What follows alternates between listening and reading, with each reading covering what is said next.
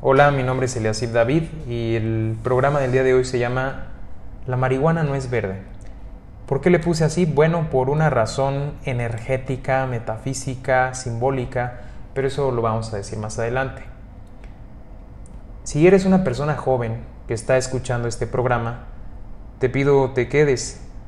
Lo estoy haciendo con todo el amor y el cariño del mundo. Nadie aquí va a generar un juicio sobre quién fuma o quién no fuma pero si es necesario dar un punto tal vez más objetivo. Eh, me creo yo con toda la libertad y validez de compartirles este punto de visión, porque además de haber tenido problemas con alcohol y cigarro particularmente, pues fumé muchas veces marihuana y conviví con mucha gente que fumaba marihuana sigo teniendo contacto con gente que no la ha dejado y he visto ciertos estragos. Y es necesario comentar todo esto. La finalidad de este programa y la base es discernir. Este episodio está realizado con amor. Nada más. Entonces, si eres una persona joven que apenas está en este mundo de investigación y experimentación, por favor quédate. Habrá cosas que tal vez no te gusten, pero escúchalas con amor y más allá de si te gustan o no, podrás discernirlas con mayor objetividad. Siendo honestos, estamos en una era que hay un abuso en la difusión de información y la mayoría de la información no es para dar forma, sino para deformar. Lamentablemente vivimos bombardeados por una más media que no le interesa la libertad de los seres humanos enteramente sino que exista una distracción, una división y que constantemente estemos separados de nuestra esencia. Esto no es una teoría conspirativa, es algo muy evidente, que si uno se pone simplemente a observar media hora con absoluta neutralidad y templanza, se va a percatar que lo que se está diciendo realmente así sucede. Bueno, si eres una persona adulta, si eres una madre o un padre, muy probablemente estás escuchando este programa porque quieres saber más al respecto o tal vez te preocupa que alguno de tus familiares consume. Aquí el tema no es dar herramientas para que se juzgue a nadie, sino dar puntos de visión para precisamente eso, ver más allá de lo que generalmente se comparte en las redes. Y digo en las redes porque actualmente hay mucha información sobre este tema y hay muchos artículos aparentemente científicos y otros que sí son científicos pero que están sesgados o viciados y ahorita voy a decir por qué. Y en toda esta información, bueno, la mente generalmente se pierde. Entonces es muy importante poder hacer un parteaguas y hacer un programa que de verdad desde el amor y buscando la dignidad del ser humano se toque el tema de la marihuana. Antes que nada, de hablar de efectos, eh, antes de hablar de investigaciones de los aparentes beneficios de la marihuana, si es curativa o no, si es natural o no, si es terapéutica o no. Hay que platicar un poco de lo que es pues la base, ¿no? ¿De dónde viene la marihuana? ¿Cuál es su nombre científico, sus ingredientes activos? Entonces con eso es con lo que vamos a iniciar. La marihuana viene de una planta llamada cáñamo y el nombre científico es cannabis sativa. Como bien sabemos, tiene dos ingredientes que son el THC y el CBD. Sin embargo, el THC es el principal ingrediente activo, que es la abreviatura de delta 9 tetrahidrocannabinol. Este ingrediente eh, pues se encuentra en las hojas, en los brotes de la planta y de las puntas de la planta de la marihuana hembra es donde se halla generalmente, de esas puntas es donde se encuentra la mayor cantidad de THC. Tiene otros nombres, Mary Jane, María Juana, hachís, porro, mota, churro, gallo, ¿no? Como decimos en México. Y evidentemente cada vez más esta cultura de la marihuana va creciendo, ya sea por temas de música, por la misma televisión, sus series, por lo que se pone de moda, por opiniones de personas también jóvenes que tal vez pueden tener muchos seguidores, pero eso no quiere decir absolutamente nada. El principal influenciador, que es la traducción de influencer, Para mí un verdadero personaje de influencia es quien te va a dejar una semilla de luz dentro de ti. Porque si es una persona que simplemente es seguida por temas de morbo o porque sigue las tendencias o todo eso, eh, pues bueno, va a ser como una estrella fugaz. Así como pasa, va a dejar una estela y nadie más le va a recordar. Una persona de verdadera influencia es alguien que te va a dejar una huella. Y esto también lo digo porque hay mucha gente joven que actualmente se frustra porque en sus redes no tienen mucho éxito. Y eso es un poco absurdo. Pero bueno, el tema de hoy no es las redes, es la marihuana. Así es que vamos a hablar ahorita entonces de algunos de sus efectos en el cerebro. Ya dijimos que el THC es lo que actúa en el, cerebro, en el sistema nervioso central. ¿Y qué es lo que ocurre aquí? Bueno, lo que hace el THC es provocar que las neuronas liberen dopamina. Este es un químico que influye en el estado de ánimo y en el pensamiento. ¿sí? Está encargado de la sensación del bienestar. Por ende, pues mucha gente que busca la marihuana lo que está buscando es el efecto placentero. Sin embargo, yo diría aquí, el placer es temporal. Y cuando es temporal y se extingue, se vuelve a buscar. Y por eso puede generar una adicción una dependencia.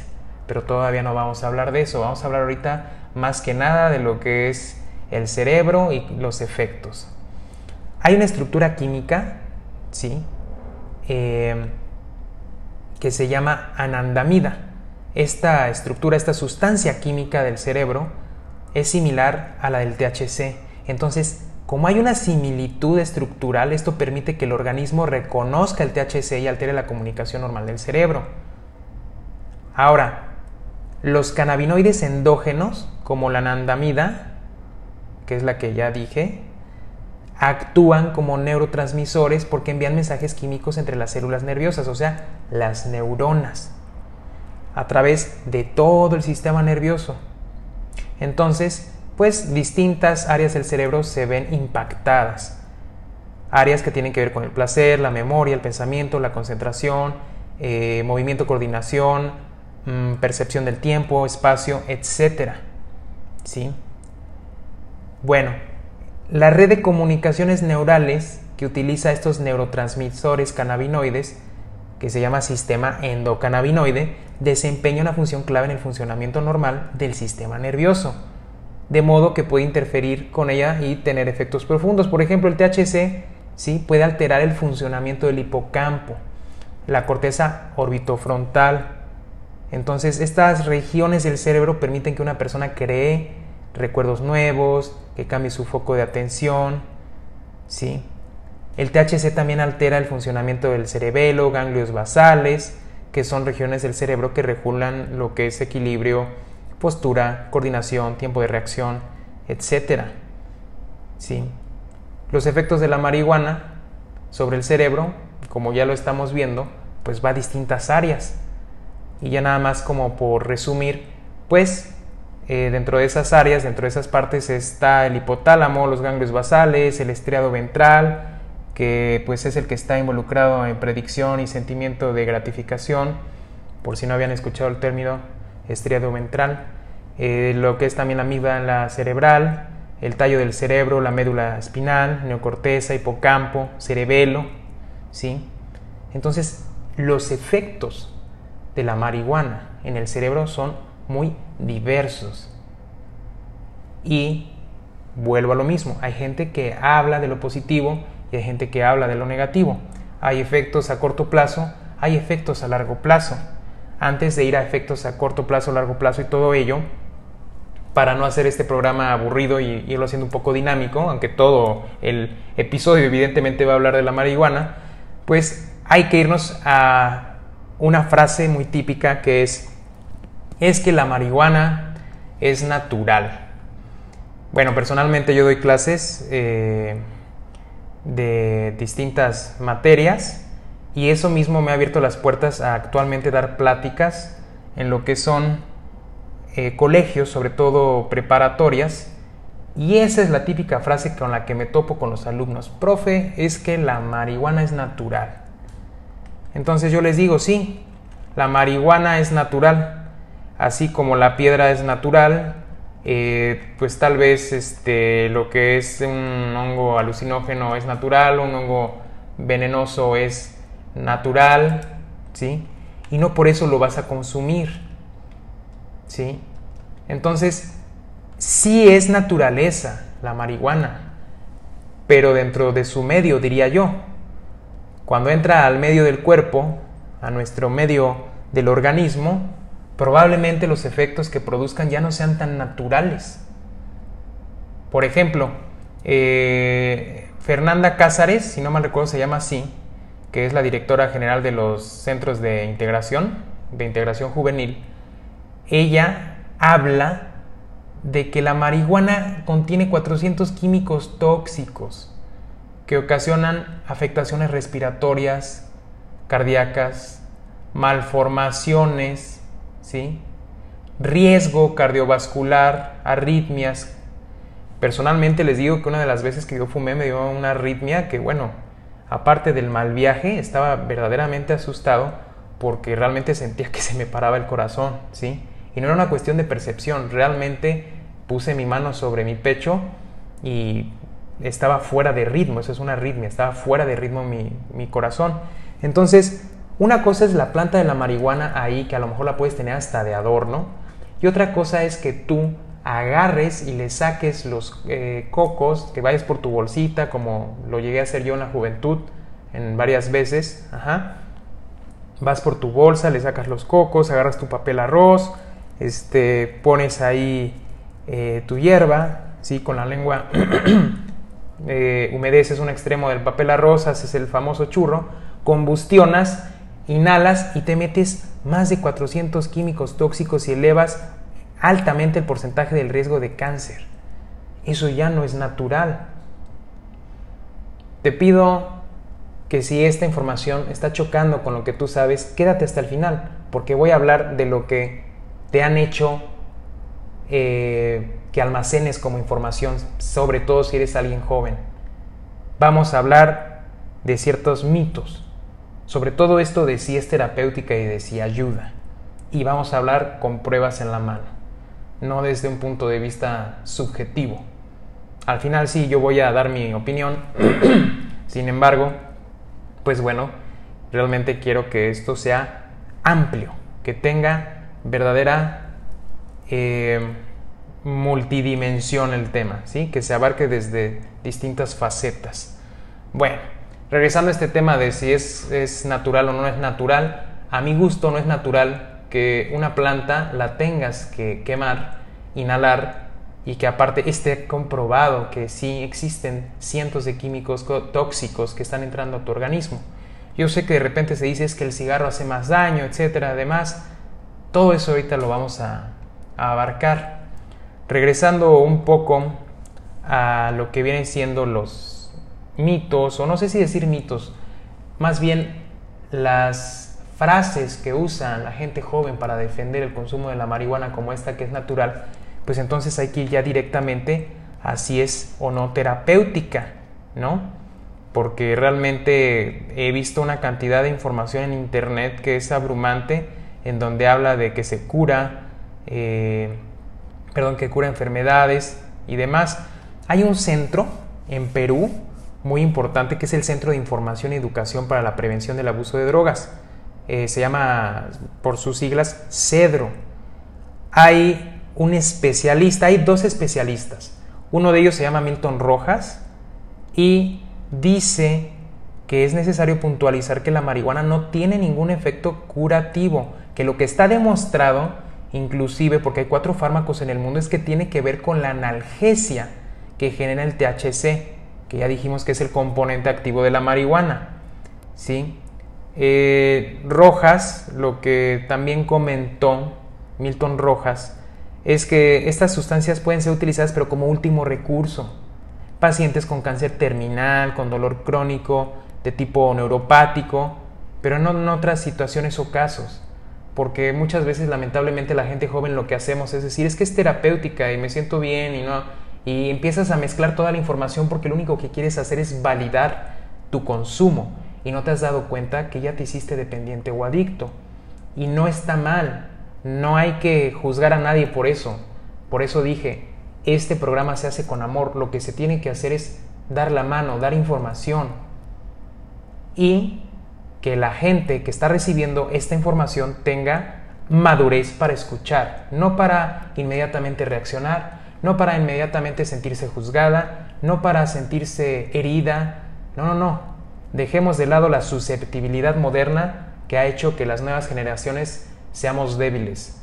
Hay que ser un poco más objetivos, tener autogestión emocional y filtrar la información que se nos está dando con discernimiento y con corazón.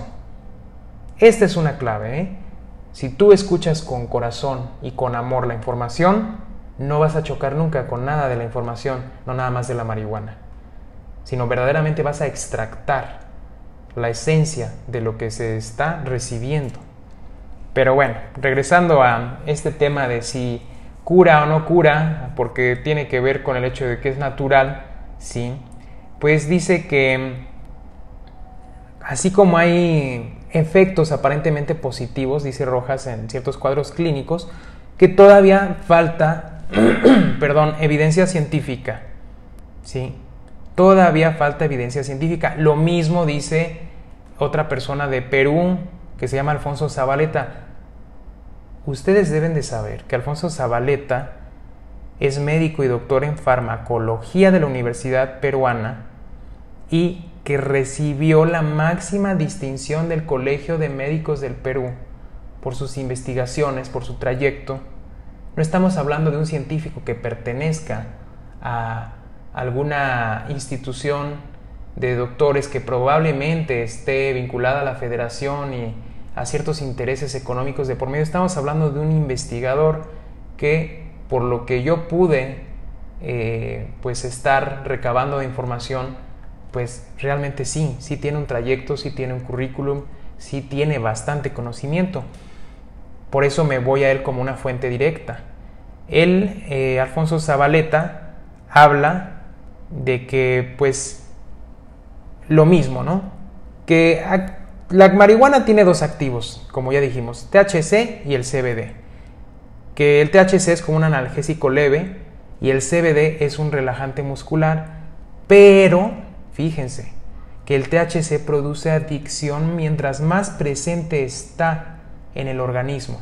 Por ende, mientras más presente está en el organismo, más dependencia va a haber. ¿Sí? Entonces esto es muy importante de puntualizar. A pesar de que hay varias presentaciones de la marihuana, dice que en ningún país en el mundo en ningún país se puede comprobar verdaderamente que cure nada. Realmente no hay demostraciones como tal. Puede haber mejorías, pero pues también ahorita vamos a hablar de eso. Se puede tratar desde muchas otras áreas, que no sea la marihuana, a ciertos aspectos de la salud. ¿Sí? Bueno, ahora bien, de las últimas cosas que me parece que hay que decir de este, este doctor, de Zabaleta, pues algo muy importante es que de acuerdo a investigaciones que se han hecho, aparte de lo que ya dijimos, que no está probado que cure nada, sino que reduce síntomas, no existe aún, aparte, este, además de esto que se ha hecho en los laboratorios, que es purificar ciertas sustancias de la marihuana, no se sabe todavía de los efectos a largo plazo. No se sabe de los efectos a largo plazo. Entonces, eso también es muy importante, porque si no se tiene investigación a largo plazo, pues no sabemos si por un lado estamos arreglando algo y por otro lado, pues probablemente estamos generando una afectación, ¿sí? Eso tiene que quedarse muy grabado en la mente. Porque todo lo que ahorita está saliendo de información es verdaderamente incipiente. Entonces todo esto tiene que ser verdaderamente equilibrado ¿no? con el discernimiento. Vamos a tratar de terminar rápido este, este programa que ya lleva 19 minutos. Ya me tuviste la paciencia de escucharme 19 minutos. Bueno, pues vamos a, a culminar. No sé si rápido, pero sí me voy a tratar de apurar porque no quiero tampoco, como siempre digo, aburrirte. Hablando de los efectos que desde inicio comenté que habían tanto positivos como negativos, bueno, vamos a hablar primero de los supuestos beneficios. Dice que ayuda a relajarse, ¿cierto? Que puede tener un efecto relajante para las personas que son muy activas, o gente que tiene problema de ansiedad. Bueno, está comprobado científicamente que la meditación te ayuda a relajarte, a activar ciertas zonas del cerebro que tienen que ver con el aprendizaje, con la atención, que tienen que ver con la sensación de bienestar, la concentración. ¿Sí? No es lo mismo, por ejemplo, meditar a fumar marihuana. Nada que ver, porque meditar depende de ti y fumar marihuana depende del churro que estás fumando, de la planta. Y la gente podría decir, es que yo no sé meditar, es que yo no puedo. Si no lo intentas, vas a ser como el niño que no sabe andar en bici y dice, es que no puedo porque me caigo. La vida es práctica. Y entonces hay que practicar hasta dominar o hacerse maestros en una disciplina. Hay que tener eso mucho en cuenta. Que para ser creativo, ¿no? se dice que la marihuana sirve para ser creativo, porque a la media hora del consumo, pues está comprobado que pues, la sustancia, em, en, la, sustancia de la marihuana en lo que es la región cerebral, del lóbulo frontal específicamente, pues ¡pum!, todo se activa. Pero otros dicen que no es cierto, que no es que la marihuana te haga más creativo, simplemente disminuye ciertos distractores que podrías tener, eh, como pudieran ser distractores emocionales, y entonces pues conectas con una creatividad que ya estaba en ti. La marihuana no es una vara mágica que te hace creativo. Esa creatividad ya estaba en ti, pero no se había potenciado. Volvemos a lo mismo, si aprendemos a meditar, si aprendemos a estar más en silencio con nosotras, nosotros mismos, pues esa creatividad va a ir floreciendo. Así como cuando un niño desde pequeño se le empieza a enseñar a tocar el piano, a pintar, a la danza, todo ello, y empieza a desarrollar eso, es lo mismo, es una cuestión de práctica. Así es que si la razón es ser creativo, yo diría, volvemos a un tema de autojustificación. Algunos dicen que a dormir mejor que porque el THC induce al sueño. Eso también es falso.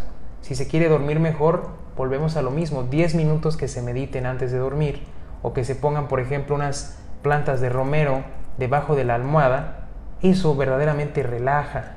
Si queremos naturaleza, si queremos plantas, pues hay que probar. De verdad, el romero en lo que es la funda de la almohada sirve muchísimo. Que para mejorar el apetito, bueno, yo diría más bien que se sobreestimula el apetito. Por ejemplo, en los núcleos paraventricular y ventromedial del hipotálamo, que son las áreas eh, cerebrales implicadas para la regulación del apetito, ¿sí? hay una densidad, una densidad elevada de receptores, receptores CB1. Sin embargo, vuelvo a lo mismo, quieres estimular el apetito, come fruta sana. Más bien, come sano, o sea, frutas y verduras porque no creo que haya frutas insanas. Bueno, sí puede haber frutos venenosos. Come frutas, verduras, cosas frescas. Eso verdaderamente te va a estimular. Si también la chatarra te estimula, bueno, también va a llegar un momento en donde se intoxique o se ensucie un poco el cuerpo y puedes tener también pérdida de apetito por eso mismo. Ahora, que como anticonvulsivo, como náuseas, volvemos otra vez a lo mismo. Simple y sencillamente hay otros aspectos que pueden ser tratados como desde un punto más em, benéfico, más noble. Ejemplo, mi madre tenía epilepsia, ahora dirían, bueno, trátenla con, no sé, marihuana, porque está comprobado que reduce las convulsiones.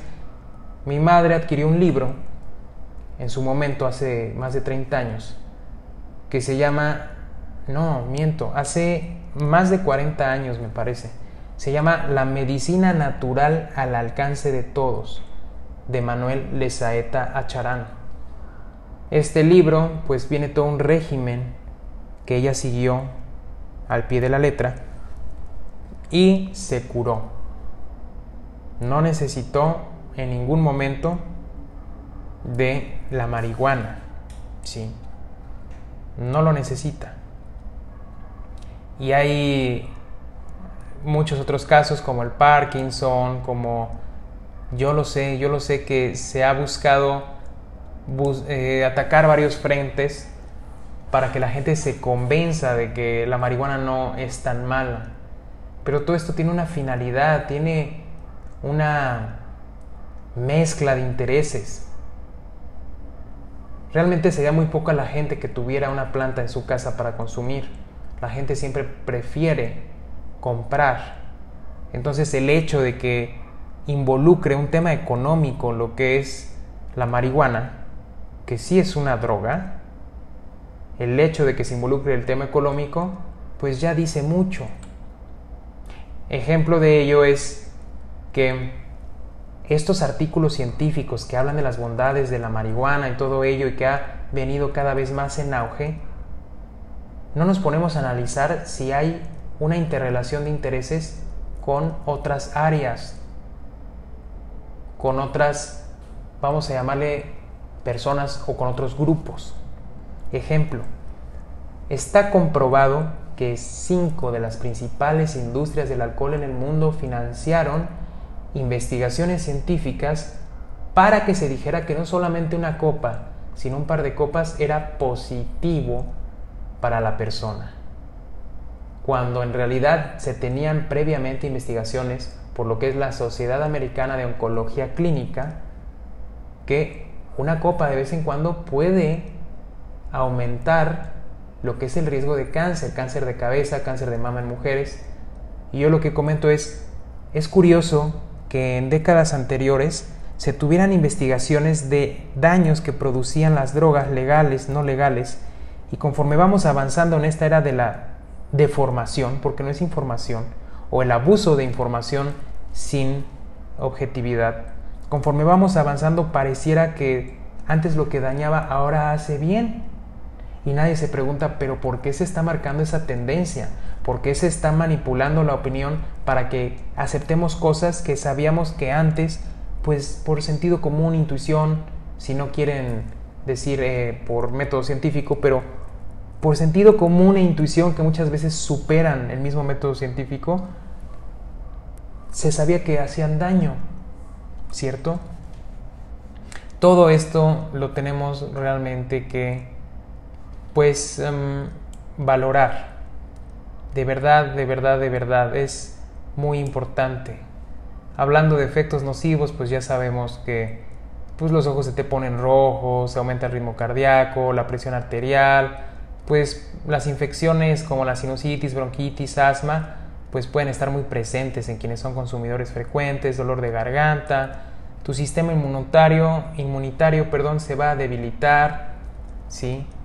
Vas a tener más sentimientos de miedo, de inquietud, de preocupación, eh, de ansiedad, te vas a sentir más agitado, emocionado, pues a veces, ¿no? Tenso, confundido, irritable. Si eres una persona que no sabe manejar sus emociones, a lo mejor encuentras la puerta de solución en la marihuana, pero pues es una puerta muy temporal. Como diría Buda, el ser humano busca el placer porque es la cara opuesta del sufrimiento. O sea, todos los seres humanos experimentamos sufrimiento de alguna manera, algún dolor que se está convirtiendo en algo que no sabemos manejar, ya sea un problema familiar con la pareja, en la escuela, eh, mismas preocupaciones individuales, entonces, la mayoría de las veces el ser humano no busca solucionar eso meditando, introspectando, no. Lo que busca es un curita, o sea, algo temporal, ¿cierto? No se usan ahora las plantas como para un placer temporal y sensacionalizar a las personas para que entren a otras dimensiones. Lo digo con todo respeto y después voy a hablar en un programa sobre eso. Todo empieza ya a ser actualmente temporal temporal, placentero temporal. Eso es lo que busca la humanidad, no busca solucionar los problemas verdaderamente de fondo. Imagínense si va a querer solucionar de fondo, si Yo que llevo 29 minutos hablando, probablemente alguien ya se aburrió. Ahora imagínense si alguien está dispuesto a invertir horas, días, meses, años en arreglarse su interior. La mayoría de las personas no. Entonces buscan la satisfacción temporal y cuando esa satisfacción cesa, pues la mente evidentemente entra nuevamente en estos estadios de dolor, en este sufrimiento y se vuelve a buscar el placer. Y se tiene el placer por un rato y cuando ya no se tiene se vuelve a sufrir. Por eso se genera la dependencia, por eso se genera la adicción. Cualquier persona que diga que fuma marihuana y que la tiene controlada, yo amorosamente le pongo el reto de que la deje un año y que sepa y aprenda a estar en paz, en estado de creatividad, de concentración, de bienestar, que aprenda a estar así todo ese año. Si puede estar el año entero sin ningún problema, sin ninguna ansiedad, sin ninguna depresión, entonces vaya. Habrá sido un caso muy excepcional en donde no se había hecho a adicta esa persona.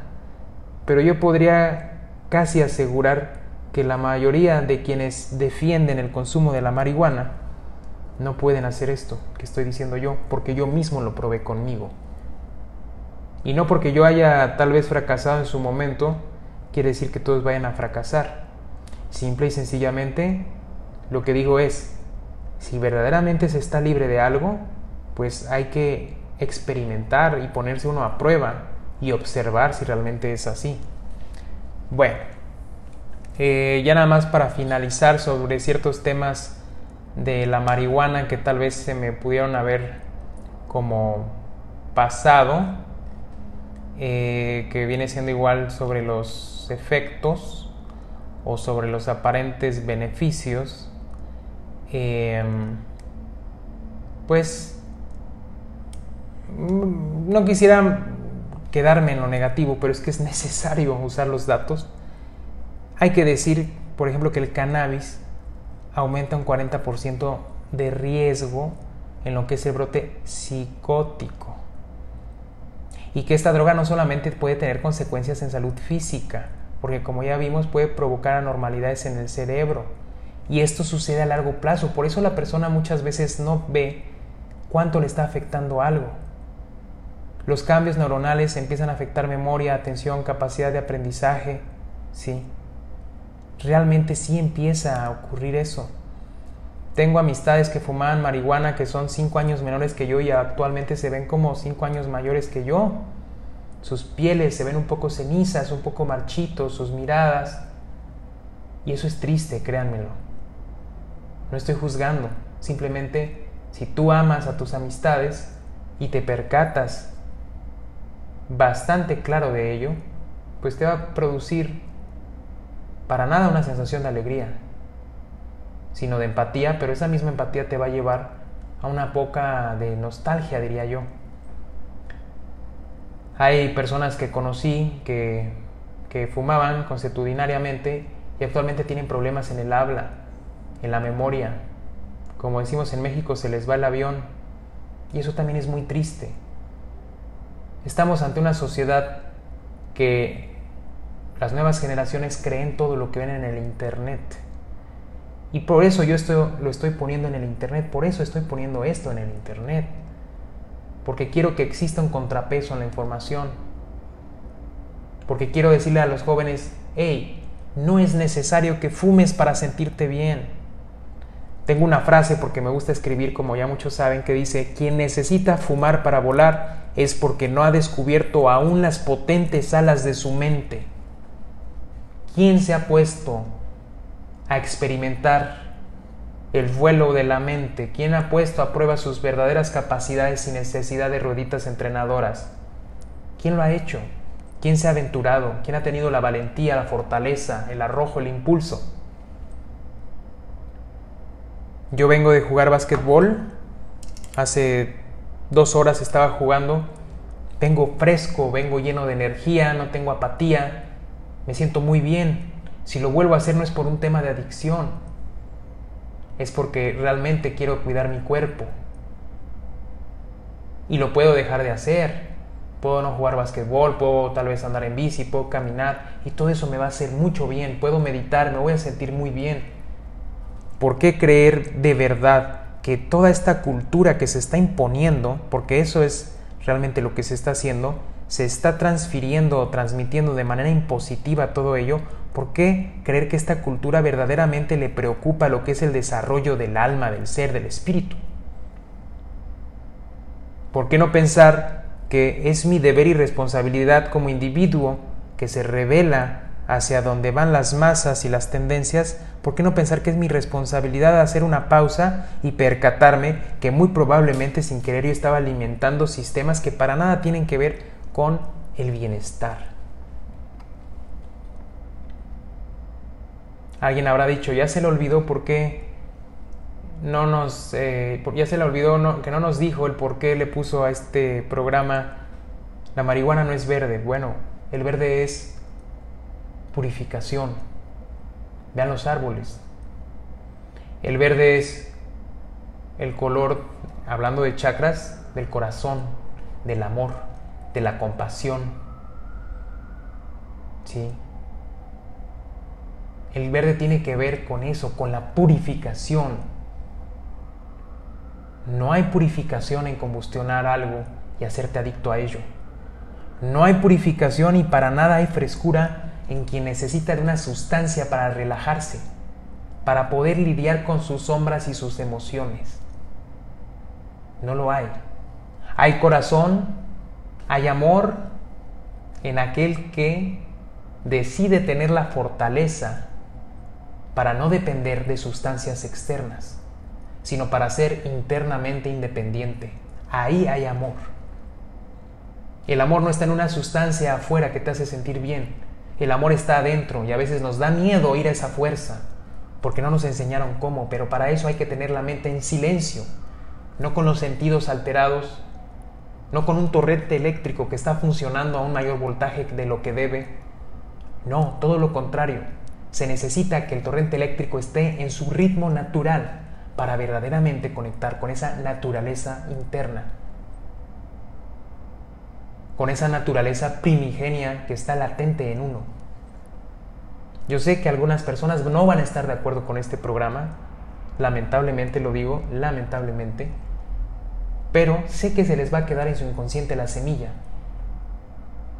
este llamado a la conciencia, este llamado al verdadero despertar, porque la espiritualidad moderna contaminada por los medios de la información de formación, esta espiritualidad moderna que se vende en internet de pose, es una espiritualidad de pose, vende la idea de drogarse con plantas como algo muy increíble, fuera de toda experiencia ordinaria. Y volvemos a lo mismo. Si por dentro somos extraordinarios, ¿por qué quiero buscar lo extraordinario afuera? Lamentablemente la misma espiritualidad de consumo no se ha puesto a reparar sobre ciertos temas, pero gracias a que hay gente que se ha comprometido con la verdad y verdaderamente con el ser humano, han dejado conocimientos que pueden hacer que nosotros nos acerquemos de manera objetiva, con un discernimiento claro, a lo que es la esencia de todo esto. Yo les recomiendo, por ejemplo, que lean a la investigadora Anne Brennan y su libro Manos que curan. Les recomiendo que lean al investigador francés Daniel Brice y su libro que se llama La ciencia de los chakras. Ahí mismo habla de cómo se perturba el campo vibracional de la persona cuando consume cosas que no tienen que ver con su naturaleza. Cuando consume alcohol, cuando consume cigarro, cuando consume drogas. Personalmente yo lo he vivido y lo he visto más allá de todo lo que pueda leer y consumir intelectualmente, lo he vivido directamente, en carne propia. He visto cómo se altera el ambiente de un lugar cuando hay drogas de por medio. He visto cómo se altera el aura de una persona, aunque suene muy metafísico, cuando hay algo de sustancias de por medio. He visto cómo cambia la mirada, el comportamiento, la manera de expresarse inclusive emocionalmente y cómo inclusive muchas veces la persona se transforma, porque habrán de saber que según lo que son los tratados de esoterismo o lo que viene siendo la teosofía o los conocimientos avanzados yógicos, señalan que por lo que es la médula, cuando ésta tiene fisuras, cuando nuestro campo eléctrico tiene fisuras, pues hay entidades astrales que se adhieren y empiezan a consumir las sensaciones que nosotros estamos produciendo. Así es que muchas veces ese impulso que hace que nosotros tomemos algo ni siquiera tiene que ver con nosotros, sino con algo más, con una fuerza inconsciente que está operando en nosotros. Por eso es tan importante estar atentos, estar alertas. Este es el programa que he hecho más largo en mi vida, pero de verdad cada minuto lo grabé con todo amor y con todo corazón. De verdad, amiga, amigo, gente joven, yo también me considero joven.